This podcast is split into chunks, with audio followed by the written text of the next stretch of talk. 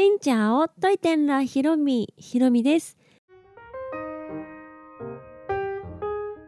この番組は YouTuber ブロガーでありベトナム旅行研究家のひろみが日々の出来事やベトナム旅行にまつわるお話をしています。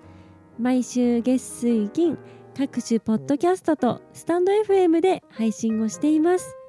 私は YouTuber として活動しているんですけどベトナムチャンネルひろみの他にサブチャンネルを一応持っています。ご存知じゃない方たくさんいらっしゃるかと思うんですが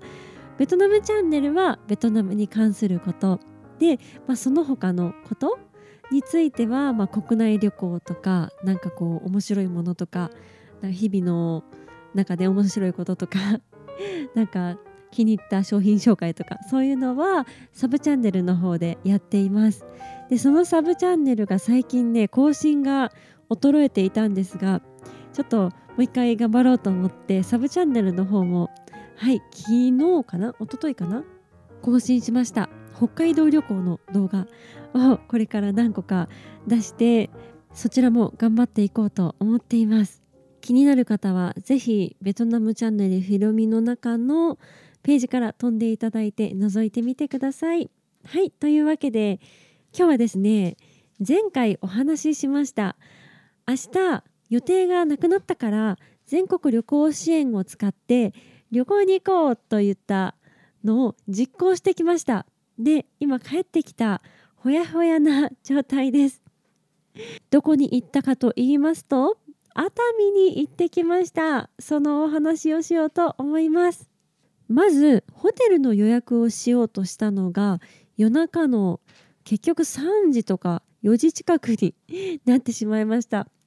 そうすると、まあ、当日予約がなかなかできないものなのかそれとも熱海がすごい人気で、ね、宿が空いていないのかはたまたこの旅行支援の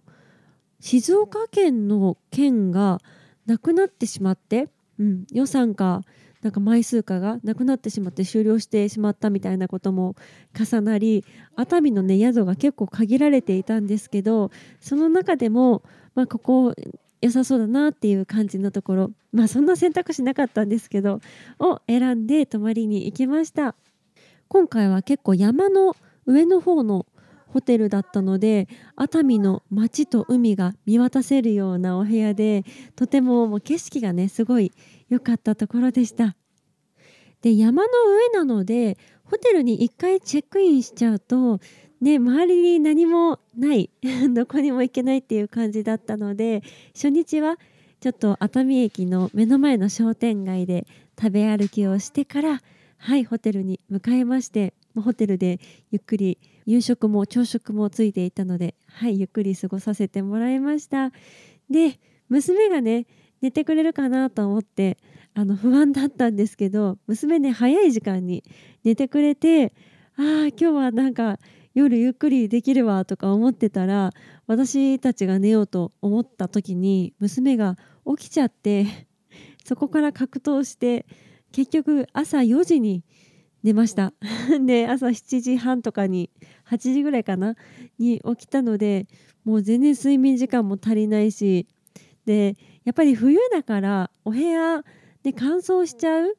それでエアコンとかつけると余計に乾燥しちゃうからエアコンつけたり消したりしてたら結局冷えちゃってでちょっと風邪気味になってしまいました。そんな中2日目の今日は木宮神社というところに行きまして前回私がコロナ禍2年ぐらい前に熱海に一人旅で訪れた時にも行ったんですけどもうすっごい大きなクスの木大クスっていうのがあるんですけどねそこがすごいねもうやっぱりパワースポットです。私の中のパワースポットでもありすごいね生命力をいただける1000年2000年とか昔から立ってるめちゃくちゃ大きなクスの木なんですね。高さというよりかはこの木の何て言うんだ？こう柱？幹？あのズドンってなってる下から生えてる根から生えてるところの直径が多分5メートルぐらい？いやそんなないかな。でもそれぐらいいやあると思います、うん、それぐらいのめちゃくちゃでかいクスノキ。でどんなことがあってもねこういろんな災害とか経てももう立ち続けていてでやっぱりね木に葉っぱがあるということは木が生きている、うん、そのもう生きるパワーみたいなのを感じれて2年ぶりにご挨拶できた気分です。でそこに行ってきましてその後は秘宝館というところに行きました。で熱海ね行ったことある方詳しい方はわかるかと思うんですけどめっちゃ何遠いというか、まあ、遠いんですけど遠いことよりも坂がすごいね急だからあんまりこう歩くとね疲れるんですけどもうほとんど徒歩移動して 木宮神社から秘宝館の方まで歩いて行きました。でその後熱海城にも行きましてそこから熱海駅まで行って帰るといった。はいもうとても充実したもう熱海の観光っていう感じの2日目を過ごしてもう今ヘトヘトな 感じです。今日お昼食べたのが後楽園ホテルという多分熱海の中でも有名で大きくってとても人気なところだと思います。結構ね大きくって建物も割と、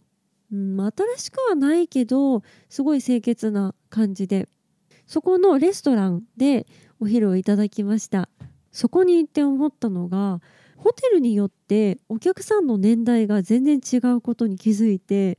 そこはね多分4050代ぐらいかなの方がとても多くってしかも女性の方々がすごい多かったんですけど私が泊まったホテルは多分70代とか80代の方ばっかり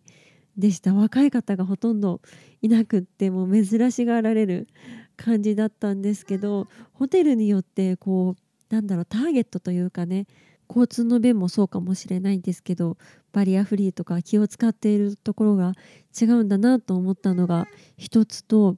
あとは前先々週ぐらいに行った箱根と熱海って同じ温泉地なのに箱根はねめっちゃ外国人いまして日本人より外国人の方が多いぐらいの勢いで特に韓国人の方とか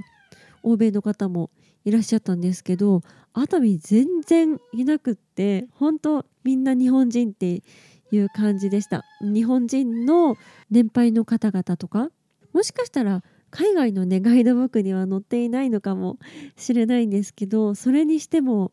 うん海外の方は外国人の方は来ていらっしゃらなかったしなんか街の雰囲気見てても英語が通じそうではない感じが したから本当に国内のお客さん相手っていう感じもしました。年末が近づいてるからか全国旅行支援のね終わりが近づいてるからか結構人はいまして2年前に行った時でコロナでこう寂しいハイホテルみたいな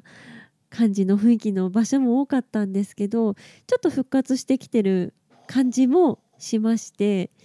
特に年配の方とか年配の方のツアーすごい大人数のツアーの方とか結構いて盛り上がっている印象でしたね。熱海は静岡なので神奈川県民としてはね意外とさらっと踊り子号に乗ってピュッと、うん、行けるから遠いところに行ったっていう長旅をしたっていう気分にもなれるしでも意外とサクッと帰れるしっていう感じでまた何年後かにね訪れてみたいなと思いました。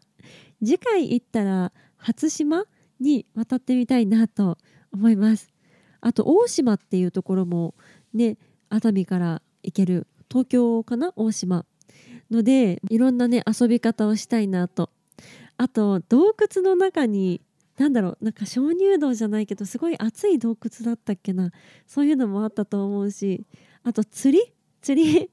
前回熱海行った時も釣りやりたいなとか思ってたので、まあ、次回行ったらねそういうところに行きたいなと、うん、にしても木宮神社はね本当にパワースポット。広み的パワースポットなので皆さん熱海に行かれたら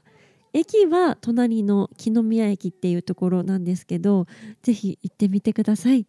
ちなみにホテルのお値段はもともと3万円ぐらいだったのが1万6,000円でした。で9,000円分の地域クーポンがもらえるので実質で言うと7,000円ぐらいな感じです。もう今しかね泊まれない価格ですね。はいととても楽しい旅行でした。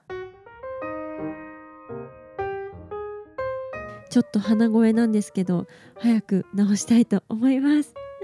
この配信は毎週月水金各種ポッドキャストとスタンド FM で配信をしています。